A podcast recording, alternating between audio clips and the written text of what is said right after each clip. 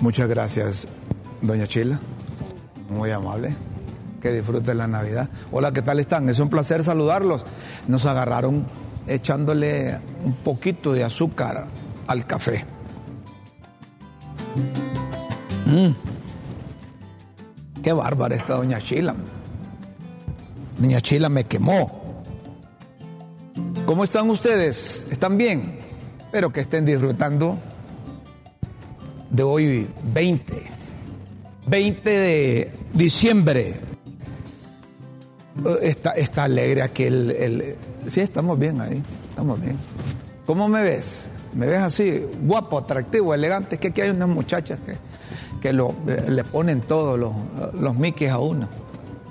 La otra vez me dice, yo a usted en televisión lo veo joven, atractivo, elegante, pero cuando lo veo allá ya no puede caminar, se parece a Mario Fajardo, me dice.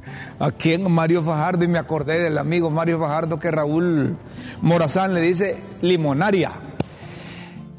Espero que estén bien. Estamos a cuatro días, a tres días ya. Estamos miércoles, jueves, viernes, sábado, el domingo es 24. El lunes no, feriado, el martes también, miren ustedes, la gente, la gente lo que menos, lo que más necesita el país es trabajar. Y lo que menos hacen es trabajar. Por eso estamos como estamos. ¿Verdad que les dije que no solo esa, esa fiscal era la del pistillo, la que había sacado el dinero del Banco Central, que habían otros? Dicen que están tres fiscales más en la mira por sustraer 88 millones de lempiras del Banco Central. Y no solo eso, no solo ahí en el Ministerio Público, debe haber allá en el Banco Central también. Deben haber en el Banco Central. No hay hechor sin consentidor y pecan igual. Pues dicen que están en la mira tres. Además de Francia Sofía Medina, que desde el 30 de noviembre el Ministerio Público procedió contra ella.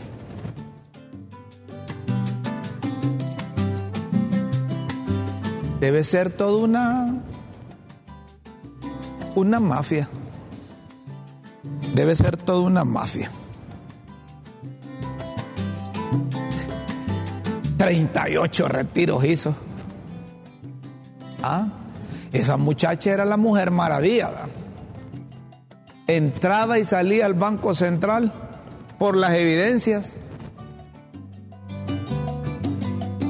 Claro que tiene que haber mafia adentro y afuera.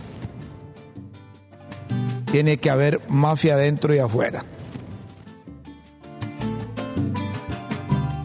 Ajá, y Honduras va, va a impugnar esa decisión que, que tomó el gobernador de Texas donde criminaliza y detendrá a migrantes irregulares.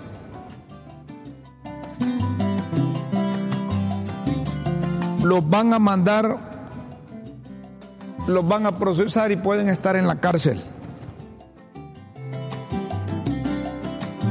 El de México, Andrés Manuel López Obrador, dice que que va a impugnar. Porque esa ley es grosera, es discriminativa, que van a tener a los migrantes irregulares hasta 20 años en, en prisión. Las autoridades tienen la potestad de detener, de meter presos y procesar. Esto en Texas. Y los gobiernos de Centroamérica van a hacer lo mismo. Pregunto, ¿son capaces porque prefieren prefieren estar embuidos en las eh, consecuencias y no en las causas que propician u originan que los centroamericanos a diario viajen de manera irregular hacia los Estados Unidos. Hemos dicho hasta la saciedad que es necesario que los gobiernos de Centroamérica, de la región, combatan las causas que originan la migración irregular.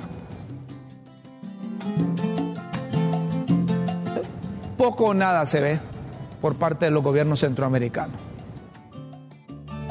No mejoran la seguridad, no generan oportunidades de empleo, no hay trabajo para la gente. Y no tienen educación. Entonces cuando no tienen trabajo y no hay seguridad, cuando son presas fácil de las pandillas, de las maras, que les queda a la gente, no le importa lo que tenga aquí, que haya hecho con sacrificio, su casita, se van a exponerse, a perder sus vidas. Jóvenes que han muerto porque no se le, no se le proporciona o brinda oportunidades en su país. Pero no, lo fácil es oponerse a decisiones que toman soberanamente los, los gobiernos. ¿Quiénes ganamos más con los migrantes irregulares? Somos nosotros. Ganan también los estadounidenses por la mano de obra, pero no se trata de eso, se trata de que aquí, en Honduras, debemos mejorar las condiciones para que los hondureños no se vayan.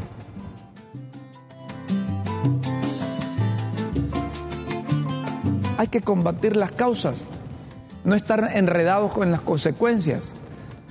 Claro, Andrés Manuel López Obrador ya, ya empieza campaña también, entonces vamos a impugnar porque es grosero. Eso se, se discrimina, eso es ofensivo al ser humano.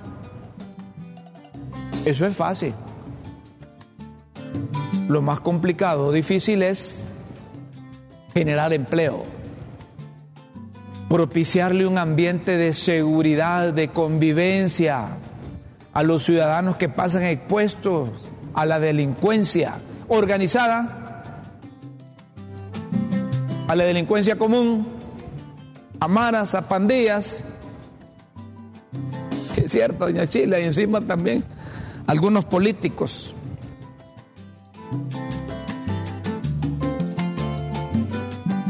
Estamos a años luz de otros países que han logrado mejorar.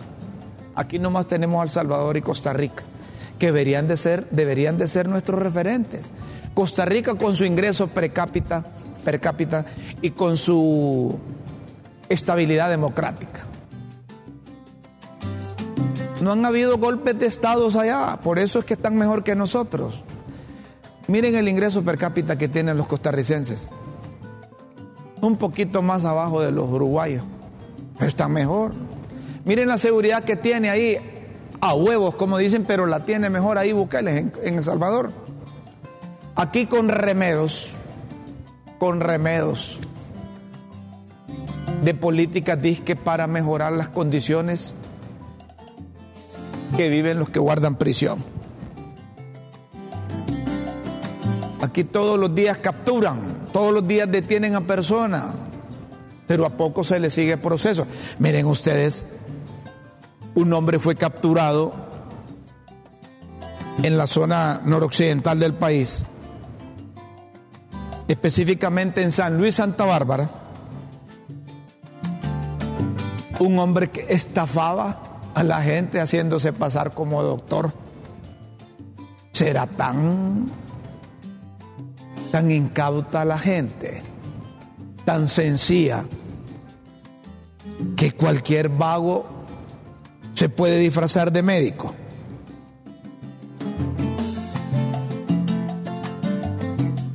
En el barrio Los Profesores de San Luis, Santa Bárbara, detuvieron al ciudadano Jacinto Alfonso Wills Lockmer Wills Lockmer se hacía, se hacía pasar por doctor a saber qué barbaridades hizo o a saber si curaría a la gente, ¿verdad? ¿Ah? No, no, no les digo que, que, que, este país está, está como que estuviéramos patas arriba. Y la fregada es que usted necesita de la atención médica y le dicen que está un doctor ahí. ¿Sí? Le dice que está un doctor, usted se va. Y lo primero que no le va a decir, mire, muéstreme su carnet, doctor. Muéstreme su carnet. No. Usted lo primero que le dice, ay, ¿a qué, qué le puedo servirle al doctor? Y empieza a decirle todos los achaques. ¿Ah?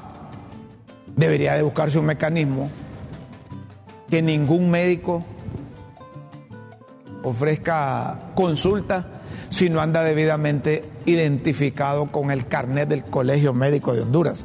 Digo, se me ocurre, aunque esos también pueden ser falsificados. ¿Ah? Pero a, mí me llamaría la atención y quizás me curo si voy enfermo y aparece un, impostor, un, bárbaro que se hace pasar por médico y yo lo identifico. ¿Ah? Pero miren, a saber a cuántos estafó, a cuántos pacientes atendió,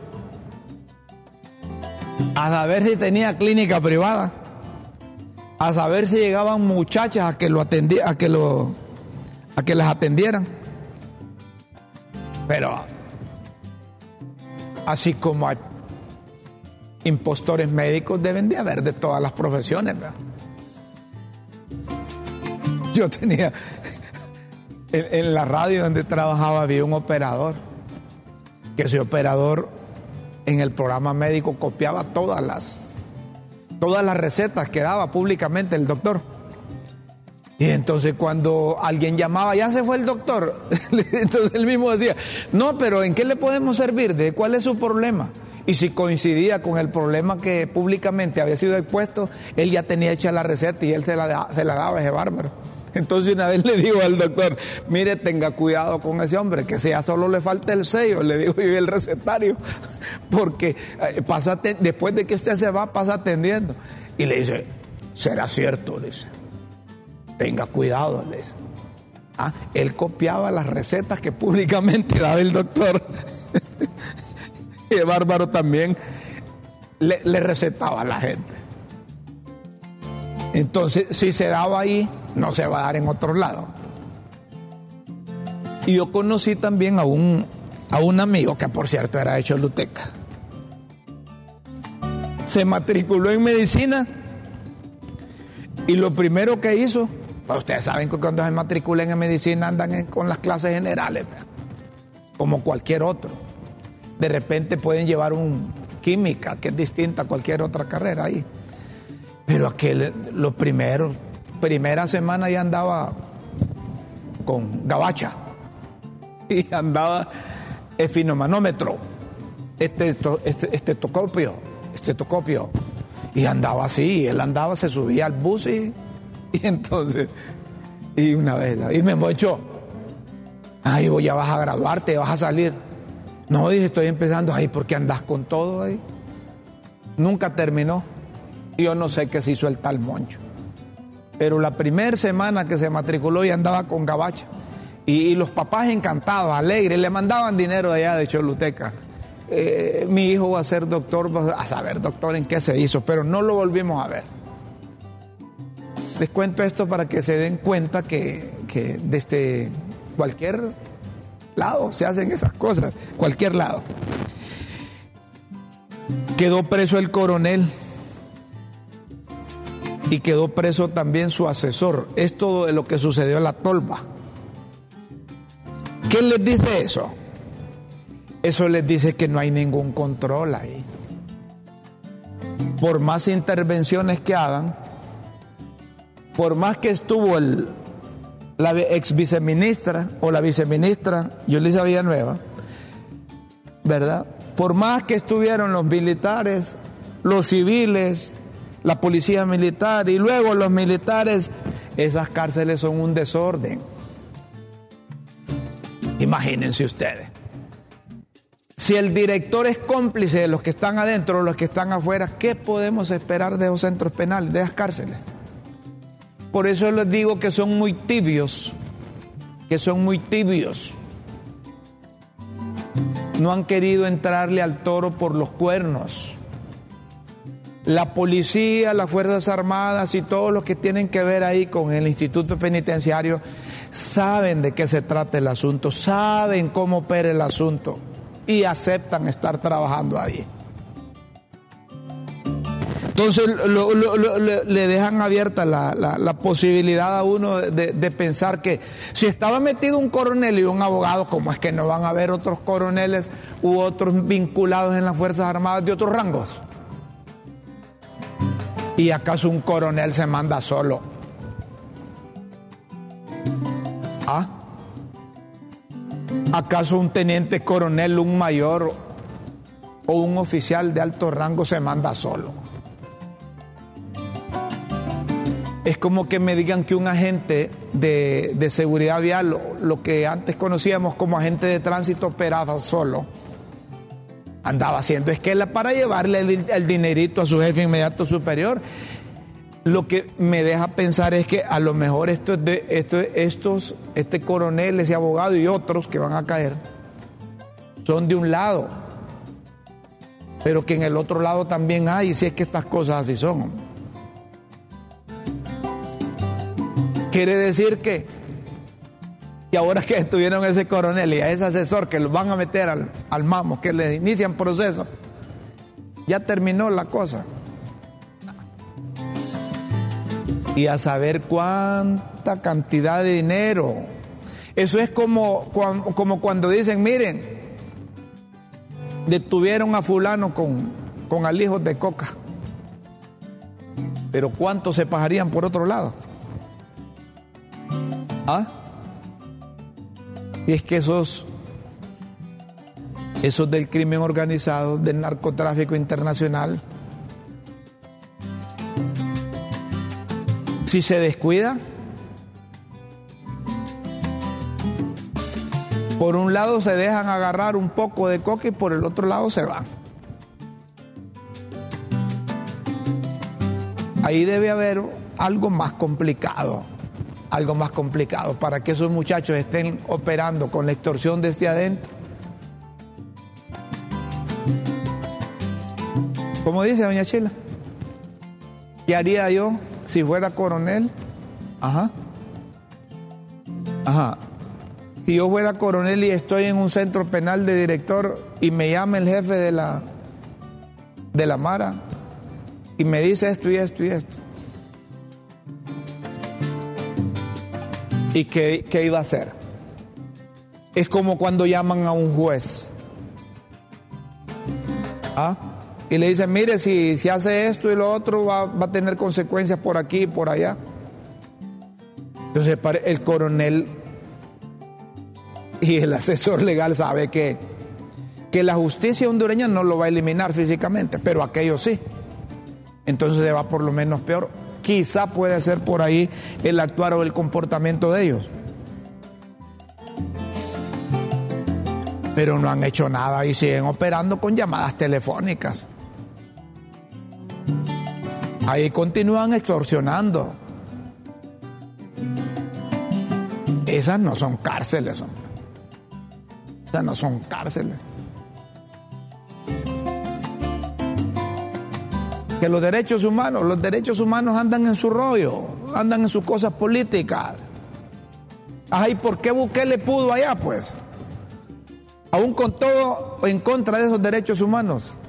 Y que internacionalmente hasta amenazó con romper con países, pero él quería poner orden. Ahí está.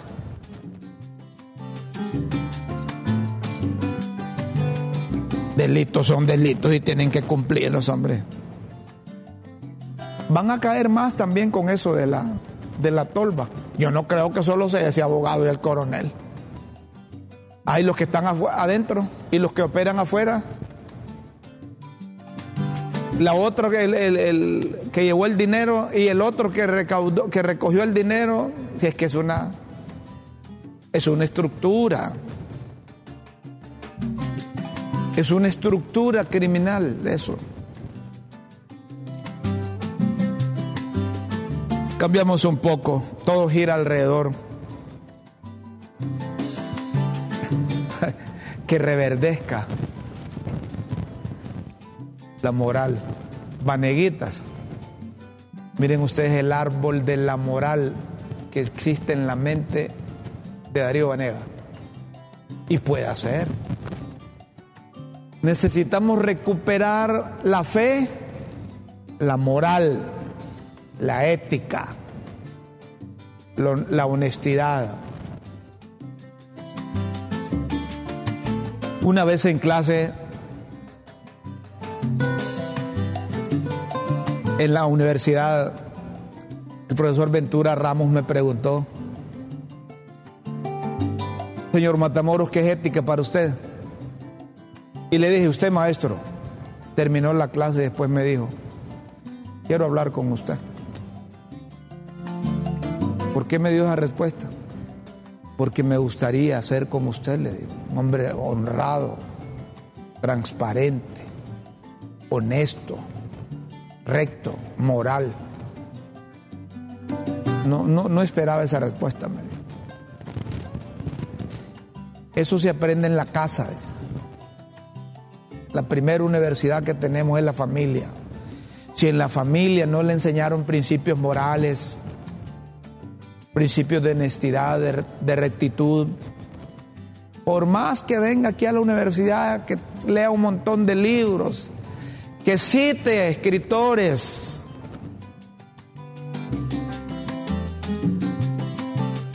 necesitamos que el ser humano que el hondureño vuelva a esos principios. Y eso no los aprenden los aparatos telefónicos. No, los, no lo aprenden las redes sociales. Esos principios de honestidad, de rectitud y de moralidad se lo enseñaron en su casa. Se lo enseñaron en su casa. Cuando usted ve un funcionario o un político lépero, pícaro, ladrón, corrupto, es que viene de allá, sí, no es que lo arruina el sistema, no.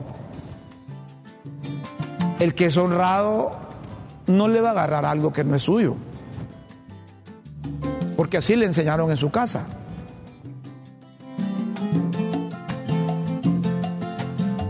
Pero hay unos que hablan desde una perspectiva sobre la moralidad y sobre la corrupción, y ya cuando están en el otro lado hacen lo mismo. No, no, no, se puede hacer así. Si usted es honesto, tiene que demostrar, y no solo demostrar, sino que ser honesto. Y eso lo aprende en la casa. Lo aprende con su mamá, con su papá. Para eso no hay universidad de acuerdo con esa caricatura, que hemos perdido la moral y que necesitamos regar ese árbol que pone vaneguitas ahí. Pero hay otra caricatura que, dice, ¿esta de quién es? Ah, de Vendaño.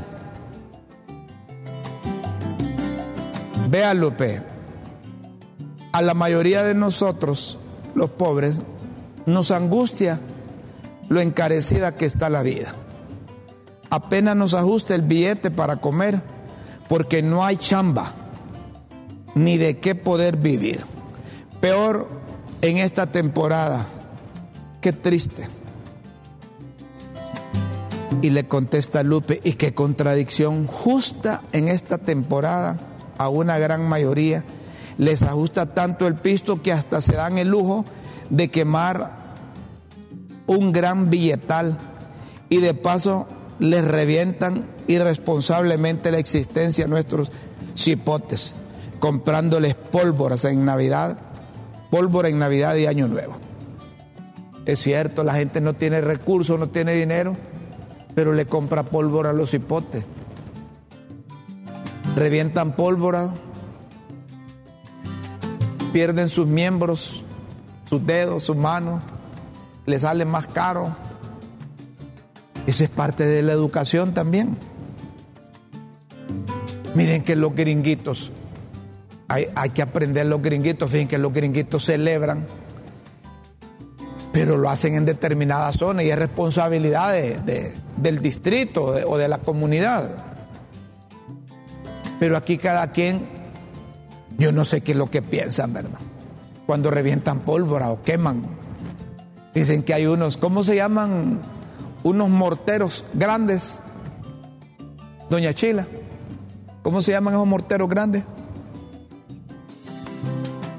Ah, tumba suegra, imagínense ustedes. Como quieren a la suegra. Tumba suegra le llaman a unos, a unos, a unas, ¿cómo se llama? Pólvora. Explota y le deja un daño enorme a la salud. Dicen los expertos, los audiólogos, que los hipotes que se exponen a temprana edad a esas explosiones de pólvora, eso les afecta para toda la vida y llega un momento dado que no escuchan bien y escuchan ruidos. Dicen que escuchan ruidos de mar, de ríos, precisamente porque se han dañado al interior del oído. Tenemos mensajes, mensajes que vamos a compartir. Les escribo este mensaje pidiéndoles que ayuden a los migrantes que sacaron del trans de plaza. Trans de plaza. Ah, de Plaza Miraflores. Una amiga les fue a dejar cobijas y gorros a unos cuantos. Salió con el corazón destrozado porque los tienen en Plaza Cuba y con policías para que no entren al trans y al túnel Solo recordemos que hoy ellos representan a Jesús, María y José cuando huyeron de Jerusalén. Nos necesitan, por favor, ayudémosle. Es lo mejor que podemos hacer en esta Navidad. Gracias por acoger mi llamado. Miren, déjenme ese mensajito ahí. Pero ¿qué los tienen haciendo ahí en Plaza, en Plaza Cuba? Que los tienen haciendo en Plaza Cuba. deberían de, o dos cosas, muy bien, doña Chila, dos cosas. Acondicionarles un local aquí como seres humanos, pensando en función que nuestros migrantes también atraviesan igual circunstancias cuando se exponen yéndose a los Estados Unidos. O ayudarles a que sigan su camino. Si ellos no traen como, como destino Honduras no traen como destino Honduras. La alcaldía municipal del Distrito Central les puede acondicionar un local. Claro, como esta gente viene huyendo de Maduro, del presidente de Venezuela no le paran bola, aquí hacen lo que quieran. Por lo menos ese trans que sirva de algo, hombre, para atender a los migrantes, y eso fue un desorden, un dinero mal invertido ahí, un dinero mal invertido. Y en esta época de, de, fiestas de Navidad, uno se traslada también a lo que vivió María y José cuando iban a nacer Jesucristo. Sí se puede ayudar a la gente, se puede ayudar a la gente. La presidenta de la República puede ayudar a la gente. Otros mensajes que habían ahí decían, otros mensajes decían, quiero quejarme que ahora en los trabajos, ahora le exigen que participen en cuchumbos navideños de hasta mil empiras. ¿Y quién es? Denuncien al ministro, a la ministra, al gerente, al al viceministro, al director, que anda con esas cosas, hombre. ¿Ah? Es como hay unos ministros que obligan a los a los empleados para que voten por ellos en una encuesta que tienen los periódicos. ¿Ah? Una ministra ayer me llamó y me dice, hoy don Rómulo, mucho gusto, hola ministra, ¿a qué se debe? Dichosos los oídos que le escuchan. Y es que yo quería saber si, usted, si usted ya votó en una encuesta que tiene el periódico, mes. Y le Eh, dos años habían pasado.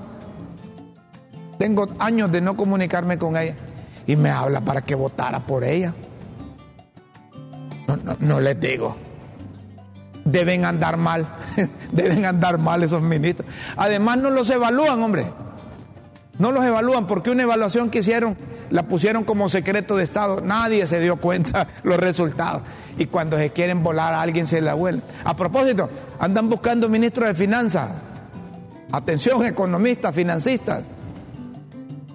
Andan buscando ministros de finanzas porque por los vientos que soplan, libre se las va a jugar. No libres, sino que los del los colectivos y, el bloque popular que encabeza Juan Barahona y, y aquel subdirector del INAM. ¿Ah? Rafael Alegría, sí, correcto. Se las van a jugar con Rixe. El, extremismo del libre va a apoyar a Rixe. Pero si dejan participar libremente a Jorge Calix, Jorge Calix les va a pegar una marimbiada. Más mensajes me dicen, perfecto, démosle prioridad a los mensajes. Y Mel siempre habló del capitalismo salvaje y en mal de los Estados Unidos. Bueno, acuérdense que Mel es presidente del de, antiimperialismo. El BOC no busca desestabilizar al gobierno, al contrario, busca lo mismo que Estados Unidos, orientarlo por el camino democrático. Es que ese BOC está reventado, hombre, es que lo encabezan los nacionalistas y los nacionalistas no mostraron actitud de querer cambiar.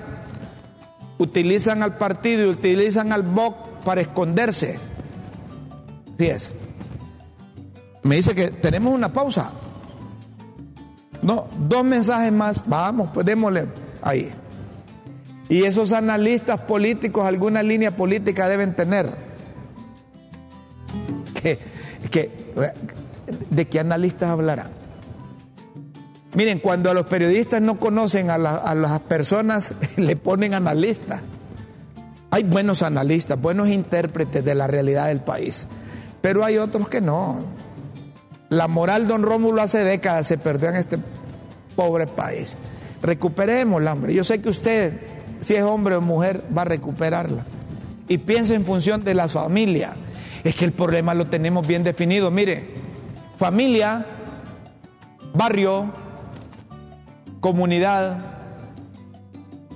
ciudad, municipio, departamento, el país. Contagiemos a la gente de eso, así como nos contagiamos para la época de la, de la, de Navidad. Una señora me manda unos tamales y me dice para que compartan mesa. ¿Sí? Y yo le llevé unas torrejitas que hicimos. Y entonces de eso se trata la Navidad, hombre. De eso se trata la Navidad. Le recuerdo que en Honduras hay una comisión que cree en un servicio y tarifas justas de energía eléctrica cree en procesos limpios de licitación, cree que nuestro país merece la mejor calidad y mejores opciones de proveedores de energía, porque creemos que la energía eléctrica es un derecho del pueblo. La Comisión Reguladora de Energía Eléctrica cree en Honduras, gobierno del socialismo democrático. Una breve pausa, luego volvemos. Tenemos enferma la presidenta, doña Xiomara por prescripción médica está fuera de actividad, está concentrada, está bien arropada, enyagualada, dicen allá en Santa Bárbara en Olancho, por prescripción médica. Ya volvemos con estas y otras noticias aquí en Críticas con Café.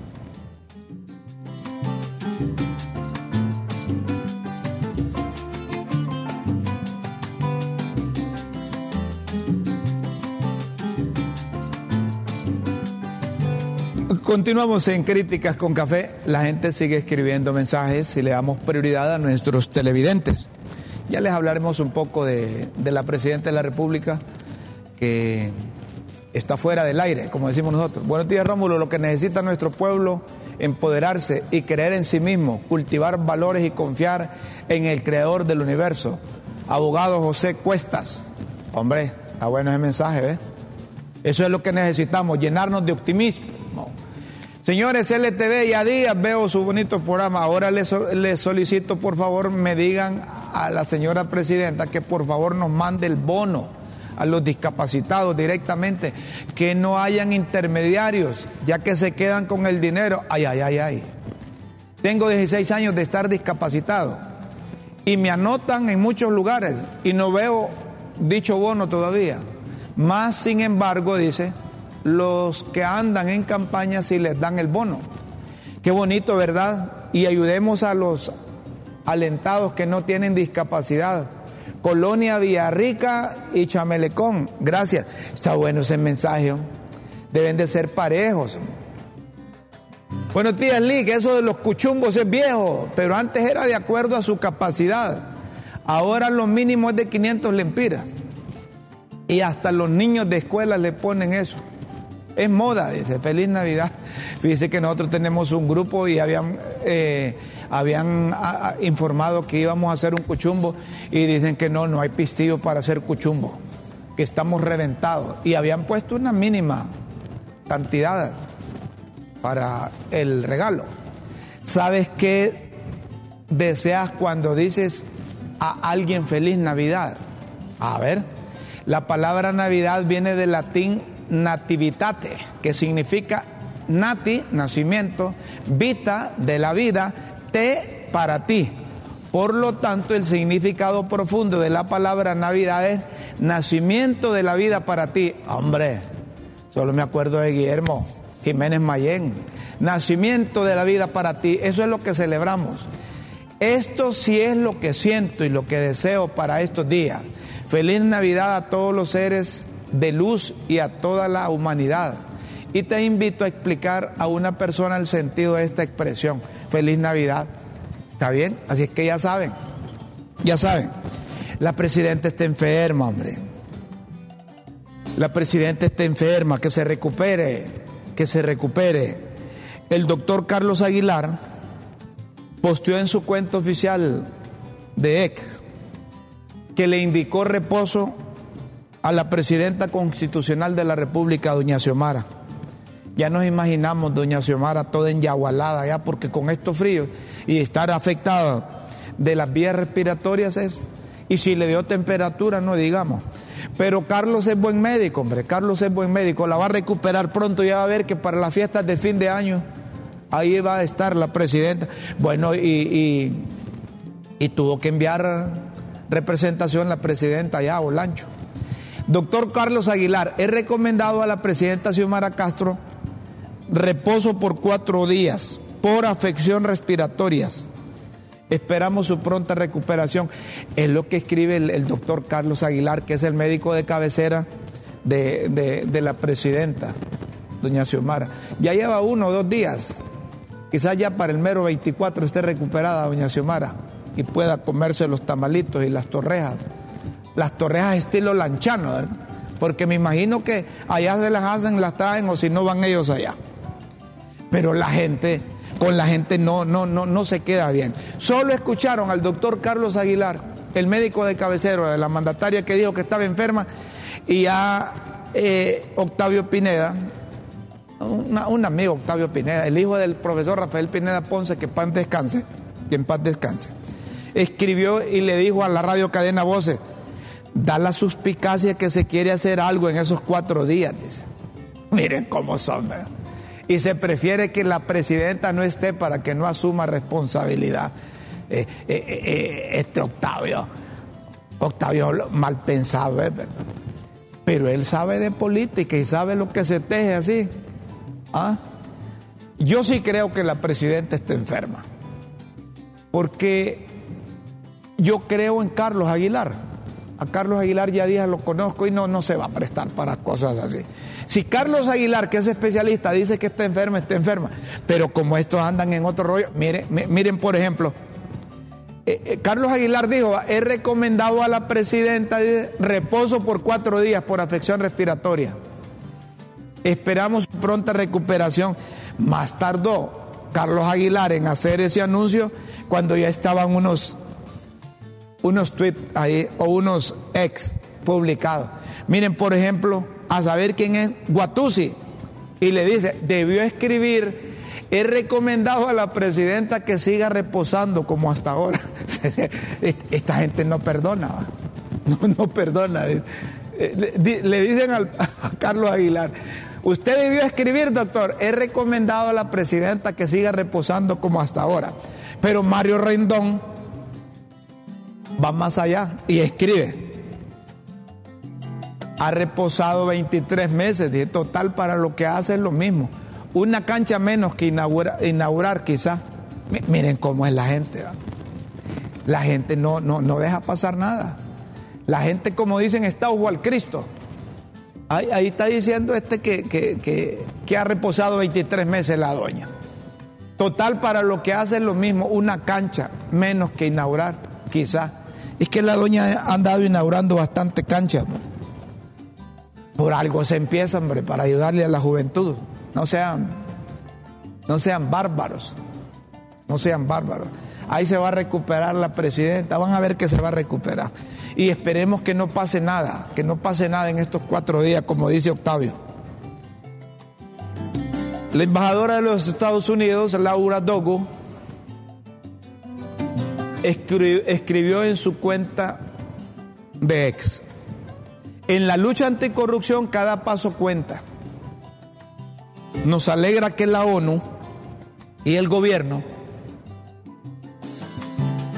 extiendan su memorándum de entendimiento por seis meses más, un paso importante para la instalación de la CICI en Honduras, juntos hacia un futuro más transparente y justo.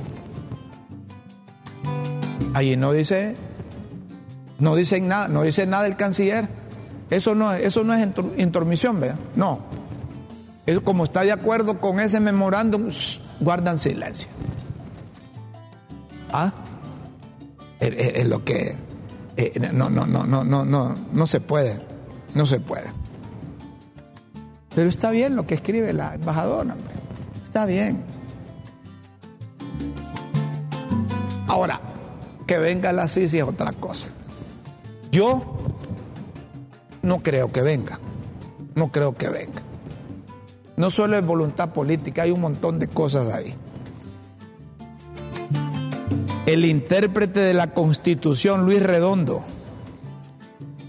y sus asesores dicen que pueden elegir los directivos del Congreso Nacional, los directivos del Congreso Nacional, antes del 23. Hasta un comunicado sacaron Hagan las cosas bien, hombre. Hagan las cosas bien. Dejen de estar interpretando.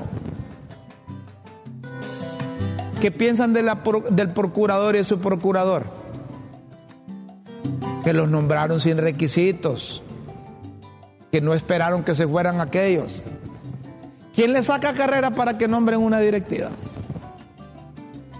¿Ah?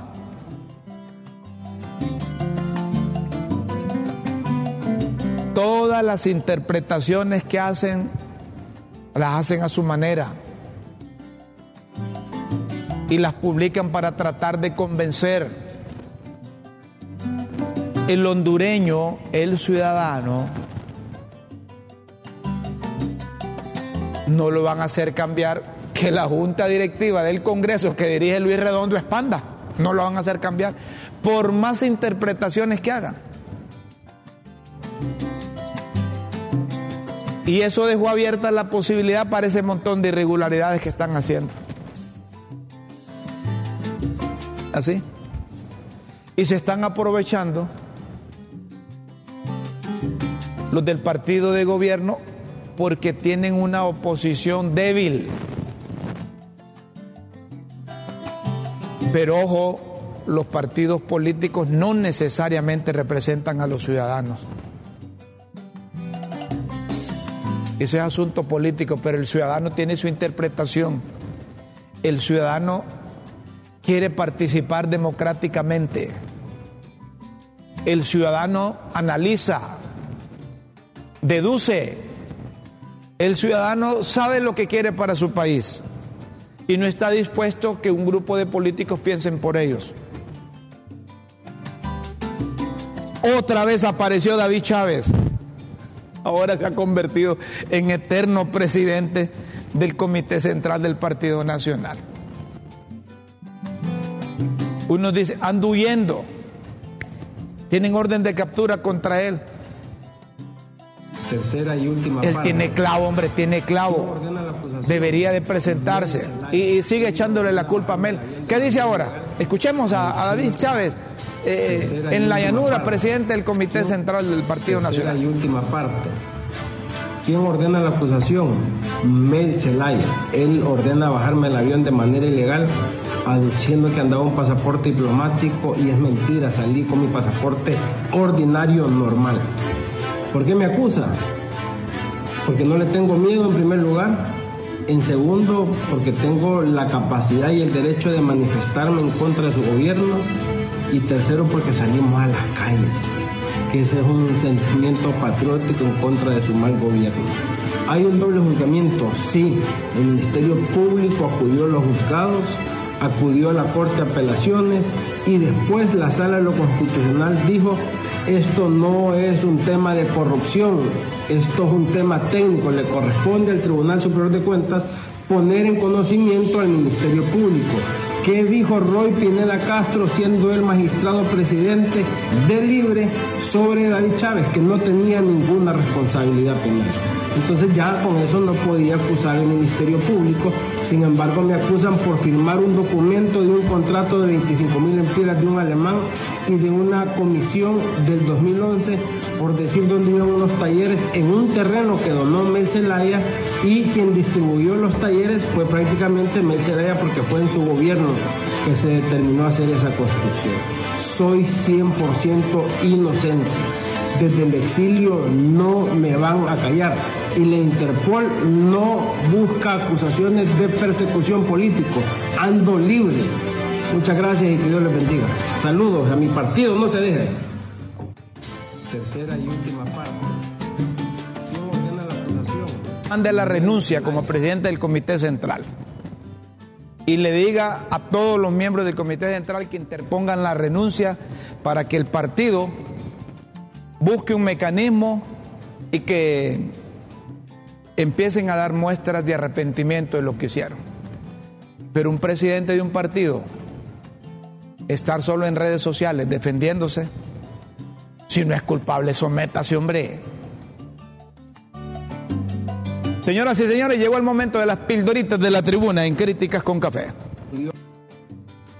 Las pildoritas de la tribuna en Críticas con Café.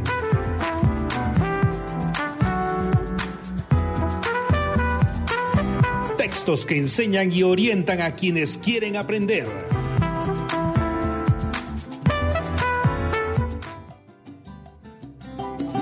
a las pildoritas de la tribuna. Hoy 20 de diciembre, día miércoles. Gripe.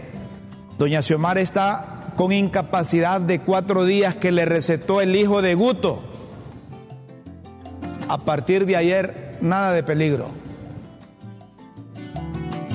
combate. El comandante jefe de las liebres también estuvo fuera de combate, contagiado de la misma afección, pero ya mejorando. Ah, él, él, contagió a la presidenta, sí, él la contagió.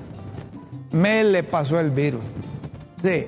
Gualaco, el canciller fue el ungido para representar a la mandataria en la entrega de bonos en Gualaco. Ese, ese canciller, préstenle atención, hombre. Que si arrechan a los de libre lo pueden lanzar de candidato y fíjate que tiene aceptación el canciller. Solo cuando se pone a pelear con la con embajadores que pierde puntos. Campaña para que vean cómo los sopes le tiran a las escopetas. El de la lista Angel anda en campaña disque contra el lado oscuro. y que es del lado oscuro.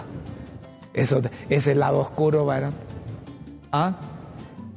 Están en el lado oscuro y, critican al lado oscuro.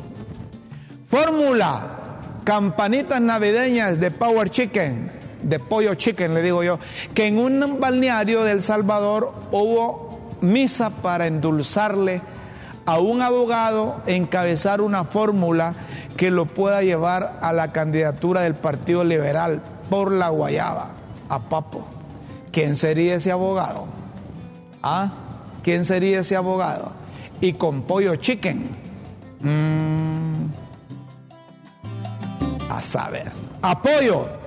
Según el jefe Dilicio, las pláticas son privadas con otras fuerzas políticas y desde San Pedro Sula habría apoyo como también se contempla hablar con el Salvador de Honduras de cara a una gran alianza para la elección del 2025. Si hablan de una gran alianza no está malo, no está malo, pero tienen que despojarse, sacudirse esos intereses de partido cada uno, de los partidos que estén en la oposición lo menos, lo menos.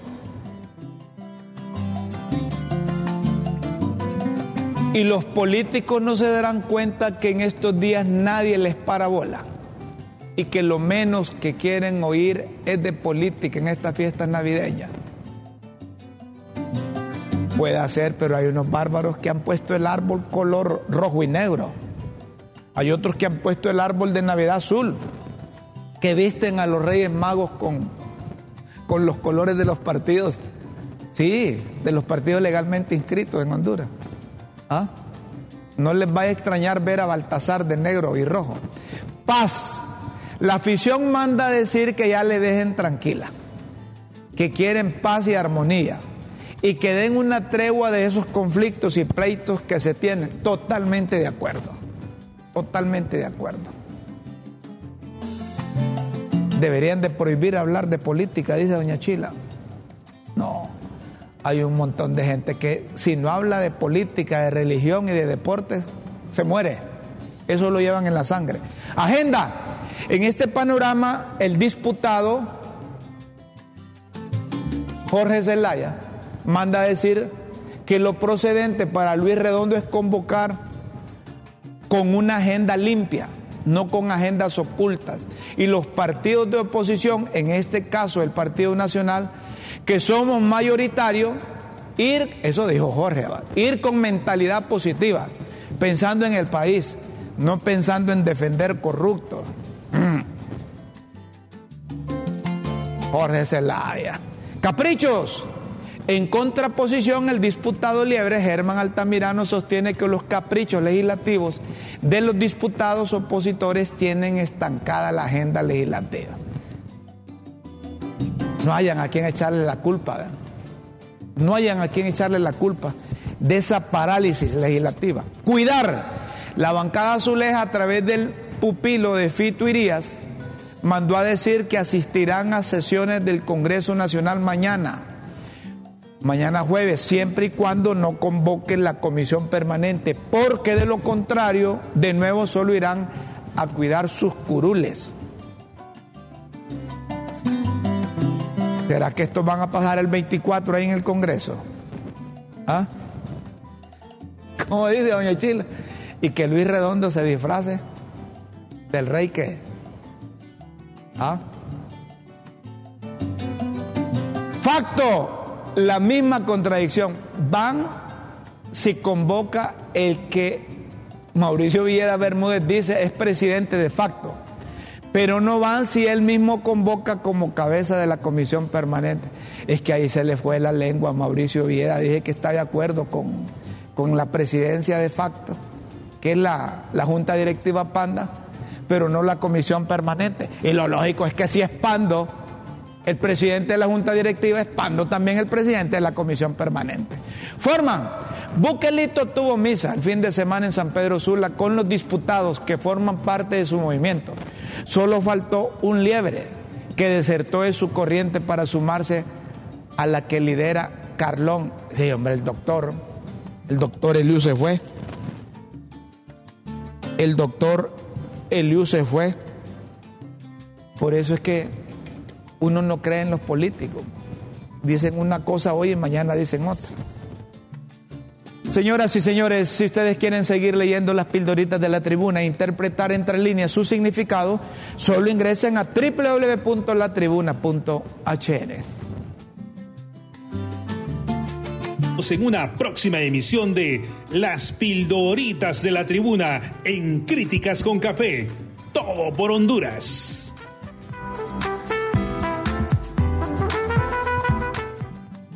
Señoras y señores, tenemos que irnos. Les prometemos que mañana vamos a hablar de unos colegas periodistas que están padeciendo de cáncer de tiroides. No sé. Sí es hereditario, sí, pero eh, es demasiada coincidencia que tres periodistas, mujeres, estén padeciendo de cáncer de tiroides. Y son eh, colegas que están muy necesitadas y que quizá se puede ser solidario con ellas en esta época, en esta época maravillosa de la Navidad. ¿Sí? Mañana vamos a hablar un poco de esto. Tenemos que irnos, nos vamos. Los esperamos mañana. Mañana juega el Olimpia con el Motagua. No sé si Olimpia jugó mal partido. Espero que se reivindiquen mañana. Los del Motagua no tienen que perder, vienen de abajo. Quizás Olimpia está más presionado, pero a ver con qué sale Troglio o con qué sale Vázquez. Técnicos que han sido triunfadores en ambos equipos, tanto en Motagua como en el Olimpia. Mañana hablamos un poco también de eso. Nos vamos. Disfruten el día, la mañana, el mediodía. Con Dios siempre en vuestras mentes y en nuestros corazones. Adiós. Adiós. Adiós.